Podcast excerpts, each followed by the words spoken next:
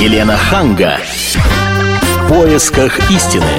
Здравствуйте, здравствуйте. Я Елена Ханга вместе с Ольгой Медведевой. Здравствуйте. Приветствую вас. И сегодняшняя передача для всех, кто хочет научиться правильно распри... Распри... кто хочет научиться очень хорошо распоряжаться своими деньгами.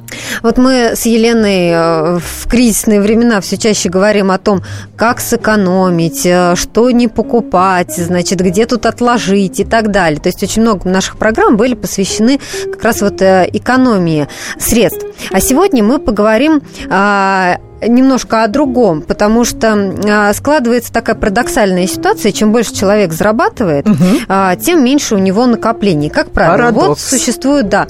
А, и на самом деле таких людей немало, Допустим, получала, вот, Елена, вы знаете, я вот э, помню, например, когда я работала в Пензе, я получала 15 тысяч. Так. Я 7 тысяч отдавала за квартиру. Я спокойно жила на 7 тысяч в месяц.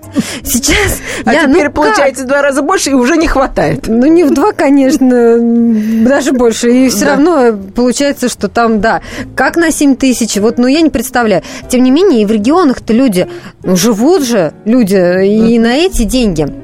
Но со временем, естественно, каждый хочет а, зарабатывать больше, и вот когда он начинает эти деньги получать, то что с ними делать? Выясняется, что и отложить а, не может народ, да, а, и вложить куда-то тоже не знает куда. Вот разберемся сегодня во всех, наших, во всех этих вопросах нашим экспертом. У нас в студии Алена Никитина, эксперт в области управления личными финансами, финансовый консультант, генеральный директор компании организации личных финансов. Алена, приветствуем вас. Здравствуйте. Вы можете также задать свои вопросы. Работает номер телефона 8 800 200 ровно 9702. Или задать э, свой вопрос э, нашему эксперту, или поделиться, как вы распоряжаетесь э, своими деньгами, куда их вкладываете, или как откладываете их, в чем храните. 8 800 200 ровно 9702. Или присылайте смс на номер 2420, сообщение начните со слова РКП. Зачитаем сообщение и обсудим с нашим экспертом.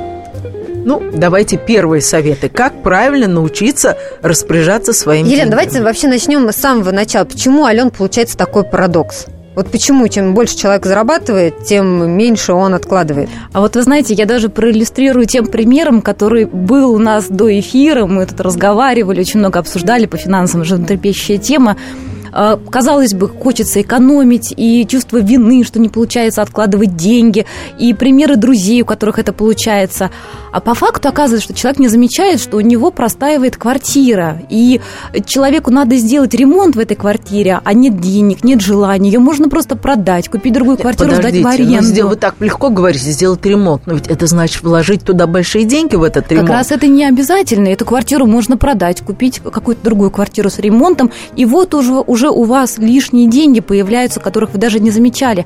Оказывается, что экономить-то и не надо. И это очень-очень важно. Люди почему-то Сейчас люди хотят волнуются, что экономить. в кризисное время трудно продать квартиру. Можно продать со скидкой и купить тоже со скидкой. То есть практически на этом не потеряв.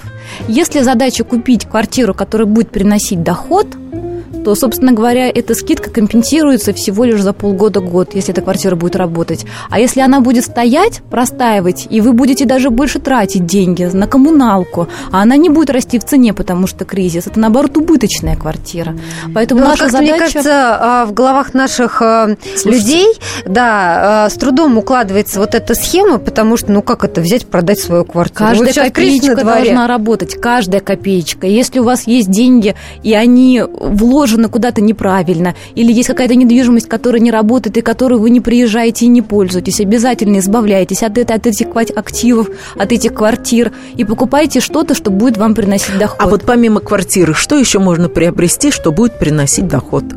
А, Классические стаб- стабильные, надежные финансовые инструменты. Это продукты банковские, депозиты банковские, вклады, это страховки различные, накопительные. Ну, и здесь, конечно, нюансы. Есть страховки долгосрочные. Если у человека есть задача накопить, например, а, на какой-то отпуск в течение года, для этого использовать другие инструменты. То есть здесь уже надо понимать и повышать финансовую грамотность, какой инструмент выбрать. Классика – это депозит банковский, страховка, акции, облигации, фондовый рынок, чего, к сожалению, россияне пока еще очень боятся из-за незнания, но что является большой очень классикой во всем мире, и различные пенсионные программы и недвижимость. Но самые распространенные – это банковские вклады. правильно? Конечно, конечно. То есть самое распространенное. Вот, допустим, есть небольшая сумма денег. Небольшая это какая, Оля? Ну, я не знаю, но есть маленькая сумма денег. Тысячу рублей. Ну, допустим.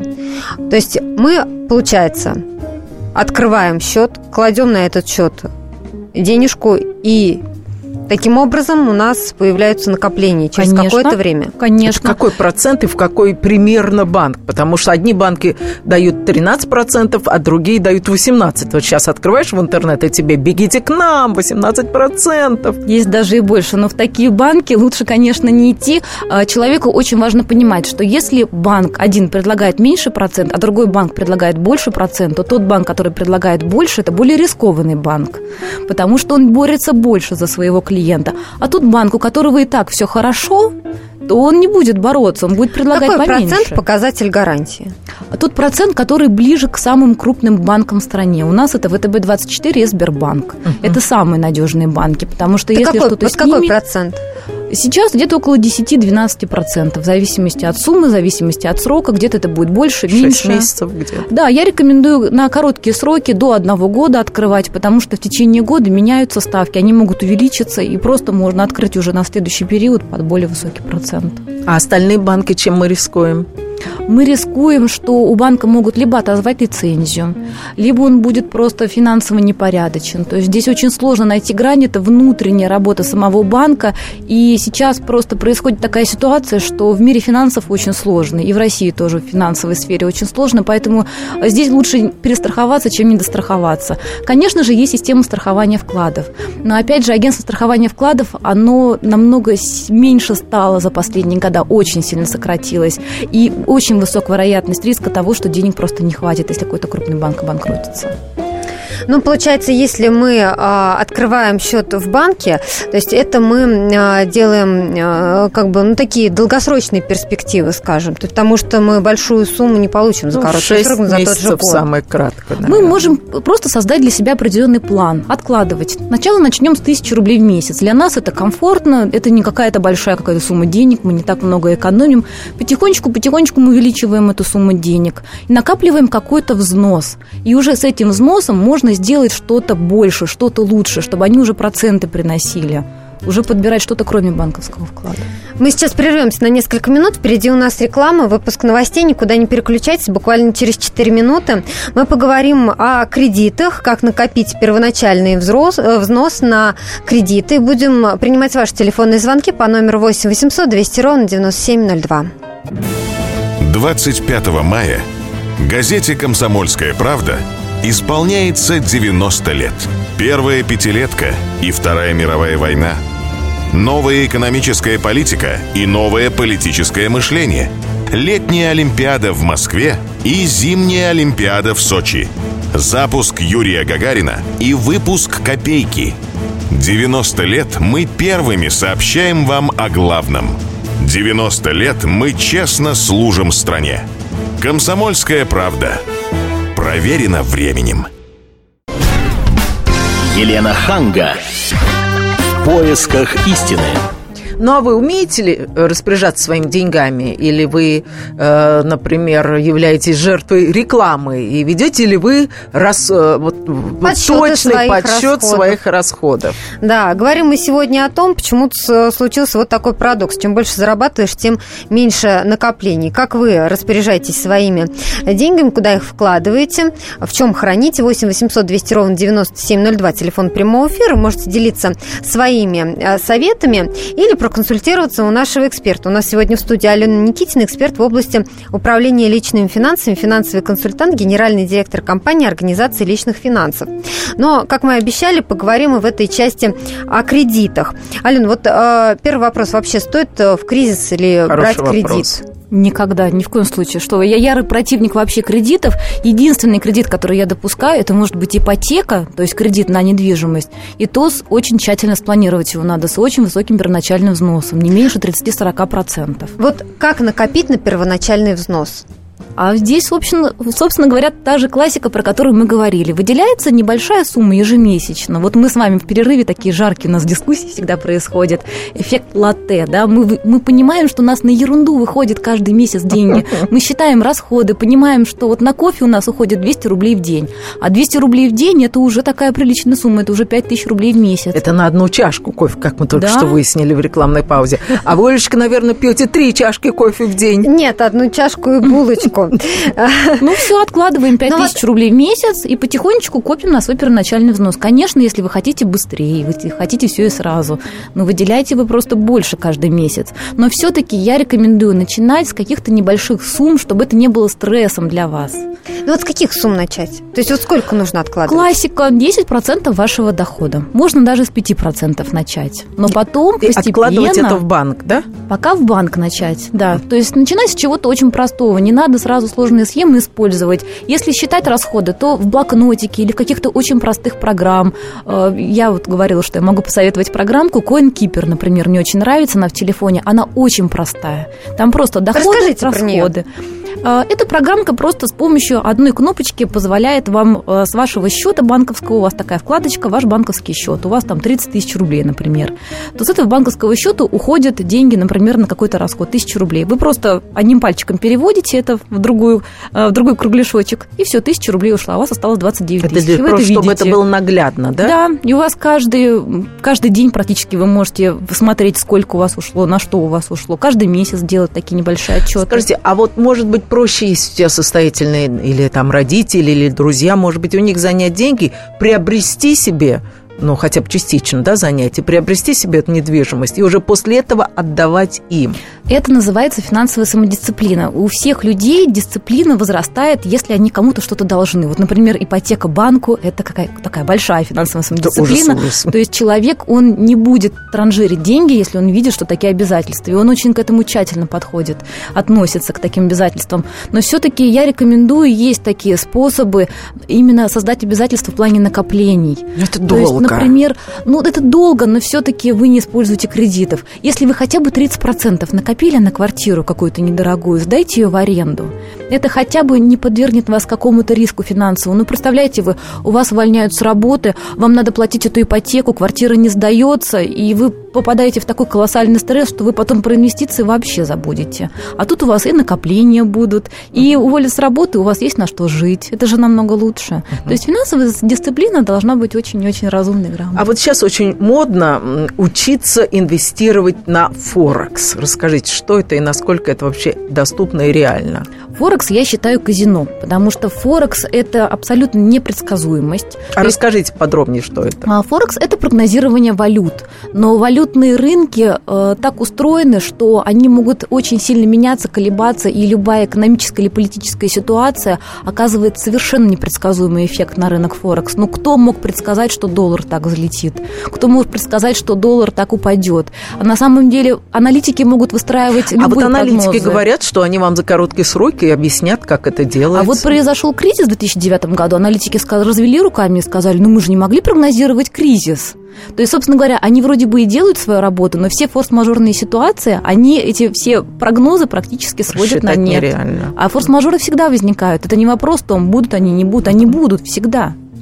А расскажите, пожалуйста, вот опять же, ты открываешь интернет, и там тебе предлагают э, дать долг по паспорту. Что это такое и насколько стоит рисковать? Самые плохие кредиты – это самые легкие кредиты. То есть, если вам предлагают в торговом центре оформить кредитную карточку, или вам даже в почтовый ящик был такой период, кидали почтовые, э, почтовые вот эти кредитные карточки, это самый дорогой кредит. То есть, банк не проводит анализ вас как хорошего или плохого заемщика, и, соответственно, Э, он перекладывает все вот эти большие риски на хороших заемщиков. Ну, они говорят, что нет комиссий, нет скрытых платежей, нет залога. Но при этом завышенная процентная ставка очень высокая. Поэтому я не рекомендую брать вот такие вот легкие кредиты.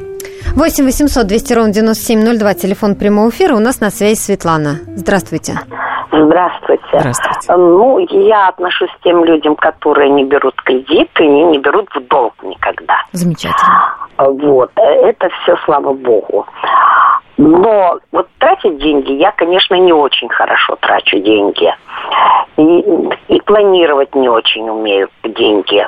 Балую иногда себя чем-нибудь. Вот захотелось что-то и купила. Ну, невозможно же себе все время в чем-то отказывать и ограничивать. И не надо, опять же, замечу ограничивать? Ну, вот вы знаете, у меня есть постоянная трата, но немножко меня мучит. Э, мне уже 68 лет, я посещаю косметолога, постоянно массаж, маски. Mm-hmm. Да, ну, ну а как? Выглядеть тоже хочется. Но это важная для вас трата. Зачем от нее отказываться? Вот. Я, вот вы, вы знаете, я тоже считаю, что важно. Я скорее на желудке сэкономлю. Ой. Ну, правда, сэкономлю да. белком, э, нут, например, или там фасоль, вот такого плана что-нибудь сделаю. А вы, э, ну, во всем остальном, наверное, вы не ждаете нужды, у вас нету, вам не надо сдавать квартиру, вам не надо кредиты никакие брать, вам не надо детям Нет. помогать. Кредиты, я вам сказала, я не... А банки не дадут пенсионерам? Банки не дадут пенсионерам? Да, пенсионерам, кстати, банки не дадут. Но дело в том, что я по жизни не... Нет, вы знаете, что есть очень отвратительный тип. Малая финансовая организация не дает. Да, самый высокий процент вообще в мире и в России под тысячу процентов в год. Скажите, а вот вы так заявили безапелляционно, что э, не надо брать э, кредит в магазине. Вам предлагают карточку в магазине э, и продуктовом, или в магазине одежды. А почему вы так решительно отвергаете эту услугу? Ну, потому что если какой-то очень сложный форс-мажор, и деньги нужны, то лучше иметь финансовый резерв. Но если произошел форс-мажор, резерва нету, то лучше сходить в банк и оформить с пакетом документов этот кредит, тогда он будет дешевле в 3-4 раза процент, и переплата будет намного ниже. То есть чем тщательнее анализирует банк вас как заемщика, тем больше он вам доверяет, и тем меньше процент он вам дает. А если вы, как исправный заемщик, еще будете хорошо платить кредит, то следующий кредит, если возьмете, там будет еще ниже процент.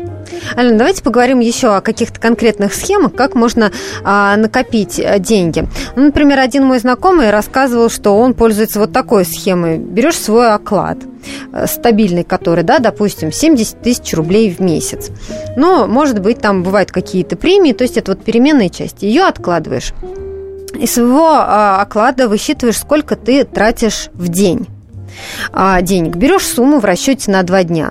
Например, а, ты в день, условно говоря, тратишь 500 рублей, да, берешь 1000 рублей, кладешь ее в кошелек, и вот на два дня ты знаешь, что у тебя есть 1000 рублей. Ты можешь потратить в один день 600 рублей, в другой 400, ну, как-то распоряжаться вот этой 1000 в течение двух дней.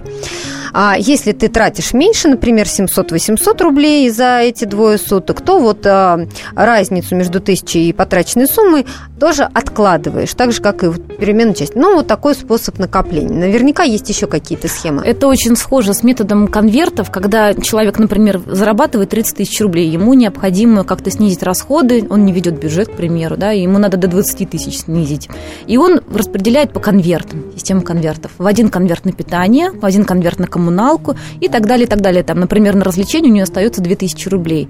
И вот он уже развлекся, а вроде бы еще две недели осталось до зарплаты, а денег уже нет в развлечениях. Но это визуально и наглядно показывает человеку, что, собственно говоря, уже все, да, или близко уже к окончанию. Но это работает, э, для кого-то хорошо работает, для кого-то не очень. Опять же, это самодисциплина. Это как воля. Это, как, знаете, как, как начинать наконец-то правильно питаться или наконец-то заняться спортом. Людям очень тяжело себя заставить. Поэтому намного намного лучше, эффективнее работает э, такая система. Заработали деньги, тут же отложили эти деньги, ушли от вас, спрятались, и вы живете на остаток. И ни в чем себе не отказываете, не вините себя. И это смотря какой остаток. Я зачитаю еще смс, до того, как мы уйдем на рекламу новости. Вот здесь наш э, слушатель пишет. Не трачу в день больше, чем нужно. Ежедневную сдачу в конце месяца откладываю на квартплату. Вот такой вот да, из один советов. Да. Мы сейчас прервемся. Впереди у нас реклама, выпуск новостей, а потом будем дальше читать ваши смс и, и принимать ваши звонки по номеру 8 800 200 ровно 9702. А также подробнее с нашим экспертом поговорим о том, а, в какой валюте лучше копить деньги. Никуда не переключайтесь, вернемся через 4 минуты. Он самая большая загадка нашей планеты. Его суперспособности в помощь слабым и беззащитным. Нечеловеческая сила мысли. Я просто читаю много разного В одном миллиметре его мозга помещаются все поисковики и энциклопедии. Вся мировая паутина. В его карманах. Ответы на любой вопрос любого собеседника. Человек наук. Супергерой Анатолий Вассерман в финальной битве между добром и невежеством. Программу «Беседка» с Анатолием Вассерманом. Слушайте на радио «Комсомольская правда» по пятницам в 17.05 по московскому времени. Елена Ханга. В поисках истины. И мы э, продолжаем говорить о том, как лучше распоряжаться своими деньгами. И в наше время, вот когда доллар прыгает, когда евро падает, очень важно понять, в какой валюте лучше держать деньги. У нас в студии сегодня Алена Никитина, эксперт в области управления личными финансами, финансовый консультант, генеральный директор компании организации личных финансов. Вы можете присоединиться в любой момент к нашему разговору 8 800 200 ровно 9702, телефон прямого эфира. Вот как вы распоряжаетесь деньгами, куда их вкладываете, в чем храните, а, пожалуйста, 8 800 200 ровно 9702. Или присылайте смс на номер 2420. Ален, ну вот в какой валюте сейчас лучше всего хранить деньги? Смотрите, мы когда говорим о рынке валют, мы смотрим, как вкладывают деньги страны. И если у нас, наша страна вкладывает примерно 50 на 50 в доллары и евро, то, соответственно, и простые люди тоже должны хранить. И немножко в рублях обязательно, потому что мы живем в России, куда же мы без рублей. И немножко обязательно в долларах и евро. Но, опять же, если позволяют накопления. Если у вас всего тысяча рублей, то смысла нет их по разным валютам. Да? Но если у вас уже больше денег, то порядка 60% э, держать в рублях и оставшиеся по 20% доллары и евро. Можно для этого использовать мультивалютный вклад – только один вклад, не обязательно дробить по каким-то разным местам. Упрощайте, чем проще, тем лучше. А мультивалютный вклад что он предполагает? Он предполагает вложение в нескольких валютах. То есть вы приносите, например, 30 тысяч рублей и говорите, что такая-то сумма будет в рублях и такая-то в долларах и евро, и банк сам уже распределит, где какая сумма. А то есть отдельно валютный счет э, не нужно делать? Нет, не обязательно. И когда вы закрываете этот вклад, вы можете получить как всю сумму в рублях, вам просто пересчитают, либо можете отдельно получить рубли, доллары и евро. Как вам удобней. А какой первоначальный должен быть вклад, чтобы открыть мультивалютный счет? Ну, где-то около 30 тысяч рублей должен быть. Ясно. 8 800 200 ровно 9702, телефон прямого эфира. У нас на связи Сергей. Здравствуйте. Здравствуйте. Здравствуйте. Здравствуйте. Э, случилось так, что где-то в полгода, с полгода назад я решил свои рублевые накопления в наличных перевести в доллары. Очень небольшие накопления. Получилось около двух тысяч. И вот сейчас хочу воспользоваться этими долларами, поскольку, ну, такая необходимость возникла. Но среди этих купюр, купленных в банке, оказались э, почти половина. Отмеченные каким-то образом, каким-то каким штампиком. И банк у меня не принимает как полноценную валюту эти 100-долларовые купюры. А где вы их купили? Я купил в Номасбанке.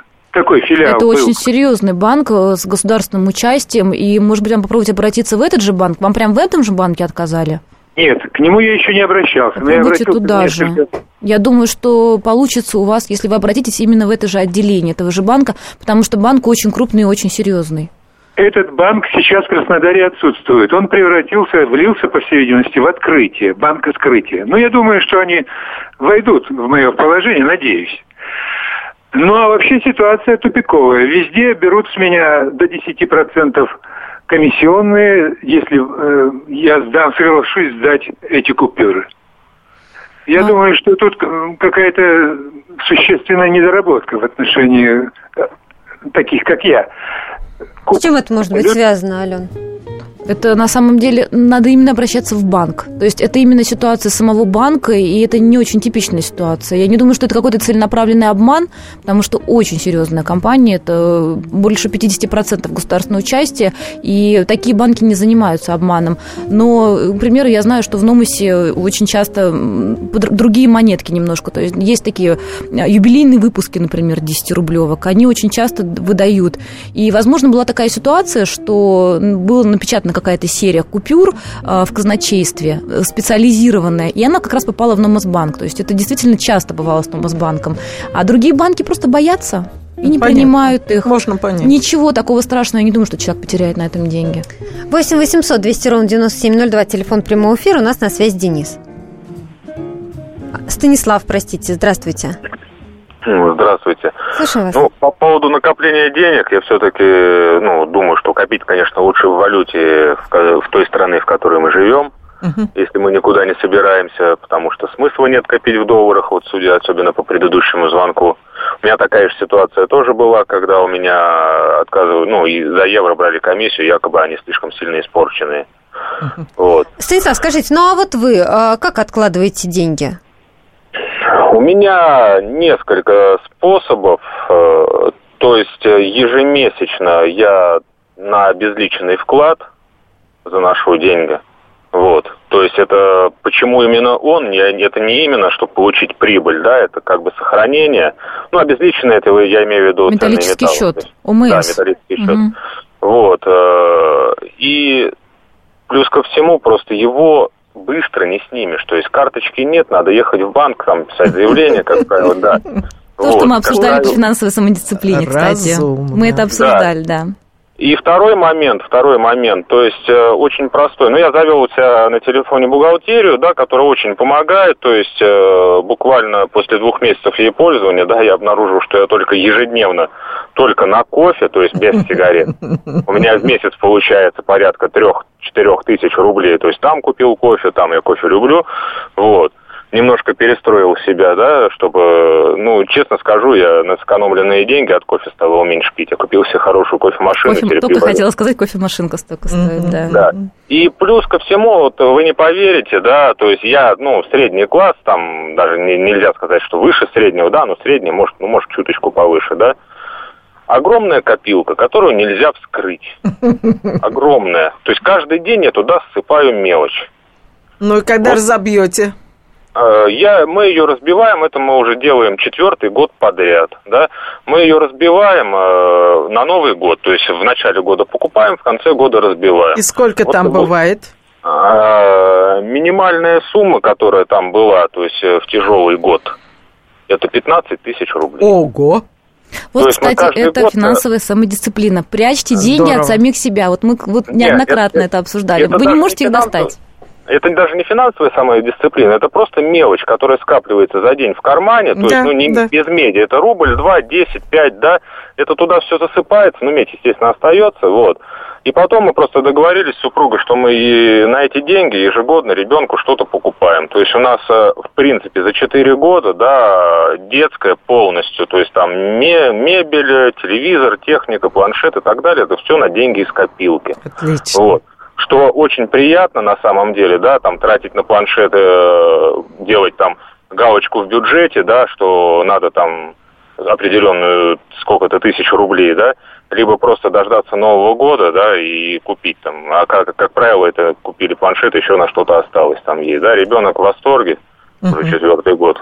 Спасибо, спасибо, спасибо, Станислав. Очень дельные советы. Да, но это вот вопрос о том, что, Елена, вы говорите, чтобы накопить, это надо там 40 лет а откладывать и так далее, к старости там накопишь какую-то сумму. Вот ничего, люди 4 года вполне себе. Вот мы говорили о валюте. Алена, скажите, помимо долларов и евро, как вы думаете, стоит ли вкладываться в золото? Вот это-то уж точно неизменная э, гарантированная валюта. А, золото несколько более сложный инструмент. Он сейчас уже стал как валюта. Он стал очень рискованным, очень непредсказуемым. Но что я единственное вам могу сказать точно, что в золото всегда все инвесторы во всем мире, причем это крупные банки, крупные фонды, инвестиционные компании, уходят, когда очень сильные волнения, сильные кризисы, когда люди не верят уже ни во что, они отовсюду изымают деньги, везде разруха, но люди несут деньги в золото. Это такая убежище убежище на случай совсем форс-мажорной ситуации, глубокого кризиса.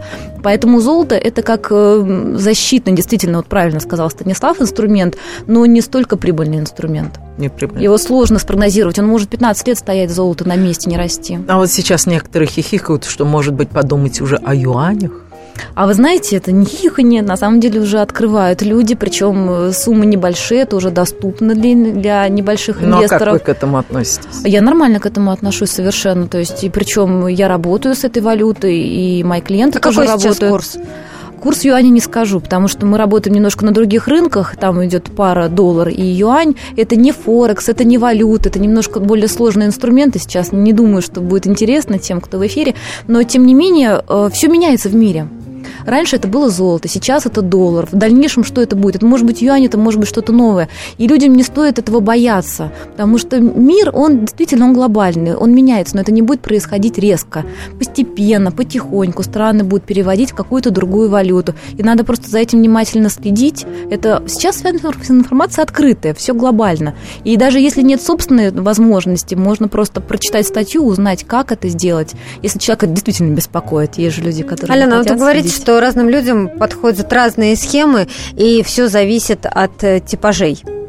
Да, есть э, такая вот классификация, да, мне очень нравится. Кто-то шипоголик и игрок, например. Люди тратят деньги и всячески себя винят и корят. Вот у нас сегодня тоже был звонок, и корила себя. Совершенно не обязательно. Надо просто понимать свой типаж, принимать его и делать небольшие уловки. Вот как мы сегодня тоже обсуждали, хорошая уловка. Если вы шипоголик и тратите деньги на одежду, вы в корзину всю свою одежду скрутите, сложите и скажите себе, что если я буду хотеть эту одежду э, купить завтра, я приду и куплю. Оставьте до завтрашнего дня. Можно даже артикулы сфотографировать, чтобы совсем не забыть, что именно. А на завтра, конечно же, не вернешься за этим. В принципе, 99% людей не возвращаются, перегорают уже. На самом деле, это ненужные покупки. Мы сейчас прервемся на несколько минут. Впереди у нас реклама, выпуск новостей, а потом продолжим наш разговор и поговорим подробнее о том, куда вкладывать деньги, чтобы получить прибыль. Будем принимать ваши телефонные звонки. 1418 дней и ночей – 2600 километров по дорогам войны. 7 миллионов героев, награжденных орденами и медалями. 26 миллионов погибших. И вечная память. История Великой Отечественной войны глазами журналистов «Комсомольской правды». Каждый день мы рассказываем, как это было. Один день из жизни страны – в 41-м, 42-м, 43-м, 44-м и 45-м годах. Истории нашей победы с 22 июня по 9 мая на радио «Комсомольская правда». Елена Ханга. В поисках истины.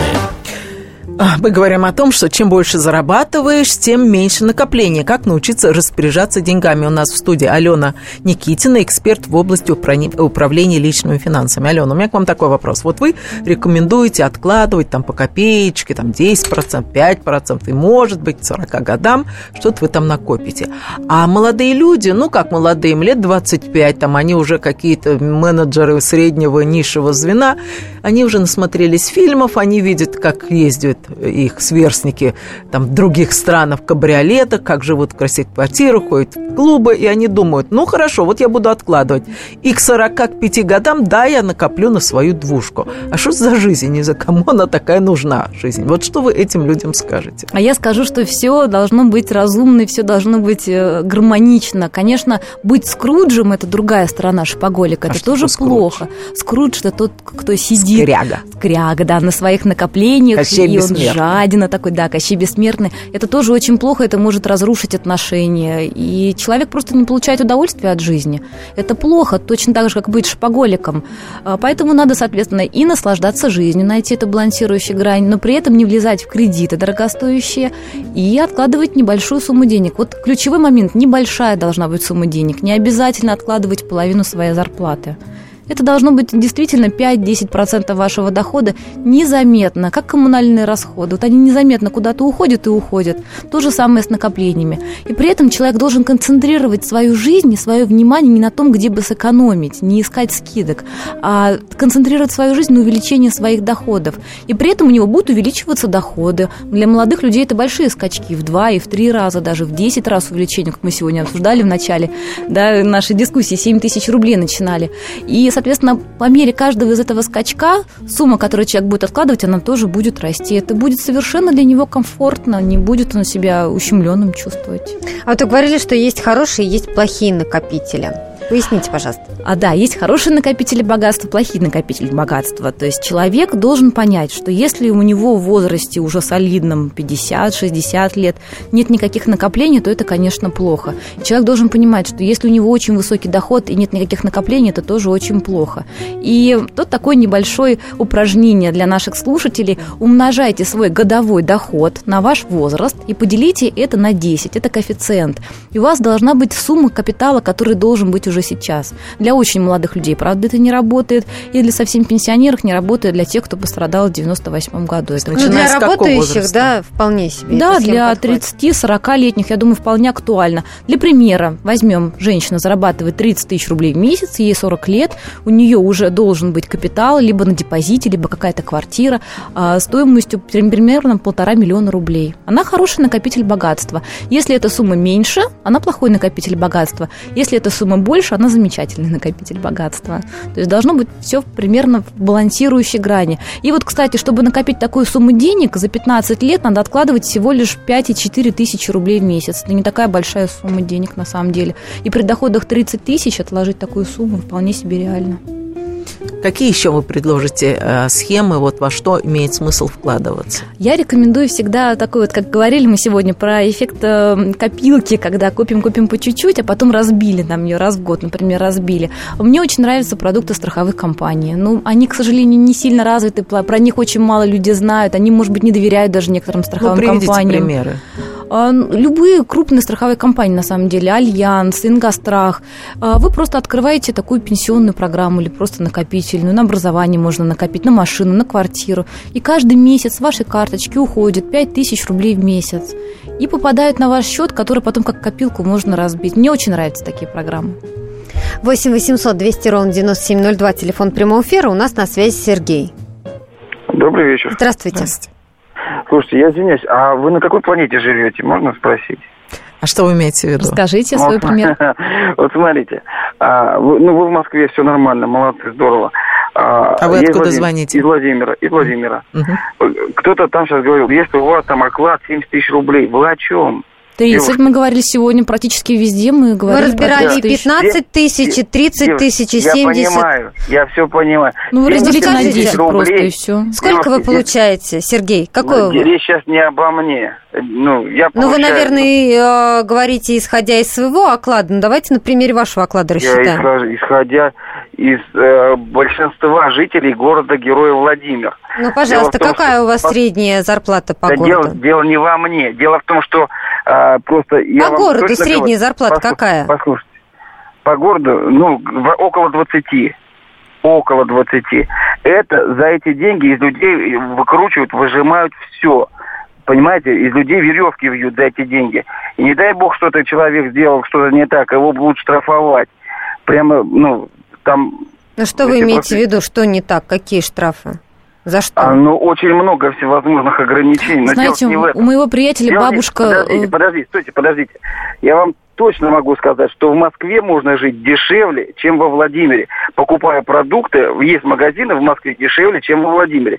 Во Владимире э, торгаши цены ломят, они стремятся за вами, за, бути, за бутиками. Ну, слушайте, цены... это все разговоры в пользу бедных. Давайте на примере 20 тысяч рассчитаем. Ну, вот, кстати, у моего приятеля бабушка получает пенсию, она ему на день рождения подарила 5 тысяч рублей. Как она умудрилась их сэкономить, вообще мне неизвестно. Но это великие люди, перед которыми просто я склоняюсь. Даже они умудряются отложить. Это вот совершенно, по-моему, нереально.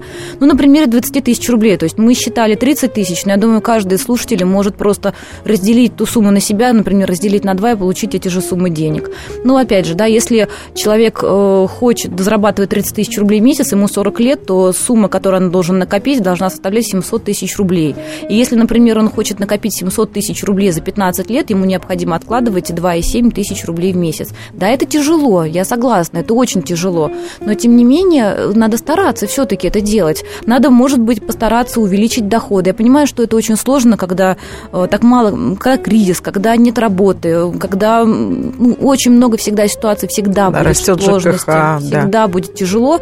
Я не говорю, что это очень просто, но тем не менее, если человек будет при таких доходах Стремиться. покупать iPhone в кредит и потом просто оказаться банкротом в сложной ситуации, это, конечно, мне кажется, намного хуже.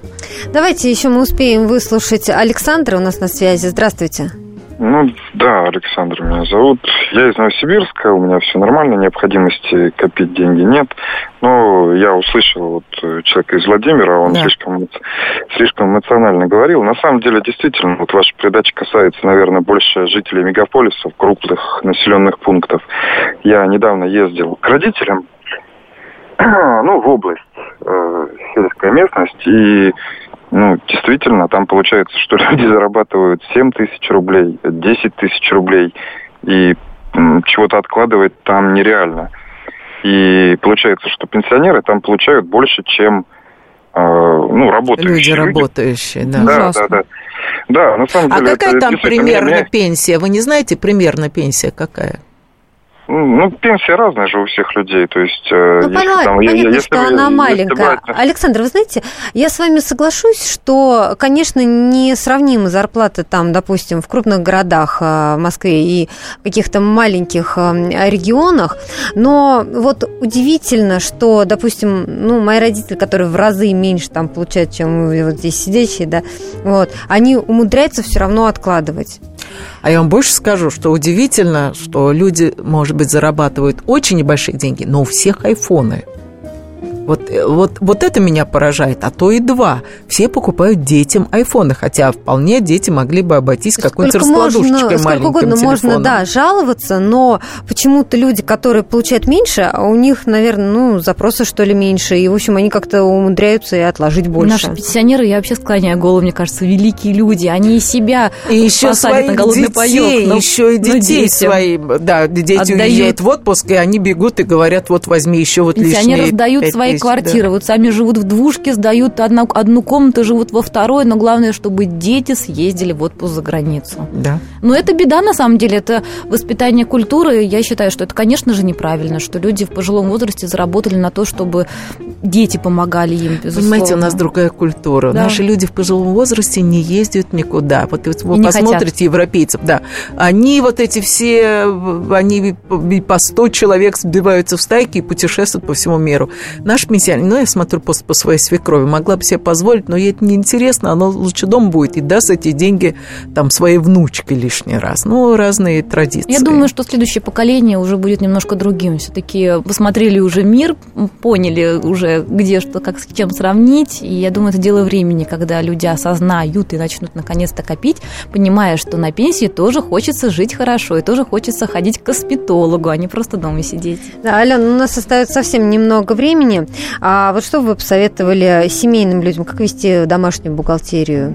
Потому что ну, одно при... дело одинокий человек, другое дело семья. Прежде всего, я считаю, что если человек не хочет копить, не умеет и не будет копить, и категорично сказал, что вот у меня небольшие расходы, небольшие доходы, вернее, да, и вот это все не для меня, то ему и бюджет, в общем-то, вести не надо и записывать не надо. То есть, если вы уже ведете бюджет, вы должны понимать, для чего вы это делаете. То есть, вы должны понимать, что я веду бюджет для того, чтобы понять, на, на какие категории уходят у меня деньги, и начинать копить. Вот это самое главное. Начинайте копить деньги. Спасибо. Говорим мы Алене Никитин, эксперту в области управления личными финансами. Я напомню, что весь архив наших программ вы найдете на сайте fm.kp.ru. Историю пишут победители. Они же ее и фальсифицируют. Я Николай Сванидзе. Я расскажу вам, как все происходило на самом деле. Я выбрал самые яркие и важные исторические события года, а также вроде бы незаметные, но значимые факты, которые оказали влияние на ход истории. Один год из жизни России глазами ее жителей. Слушайте документальный сериал «Исторические хроники» с Николаем Сванидзе на радио «Комсомольская правда».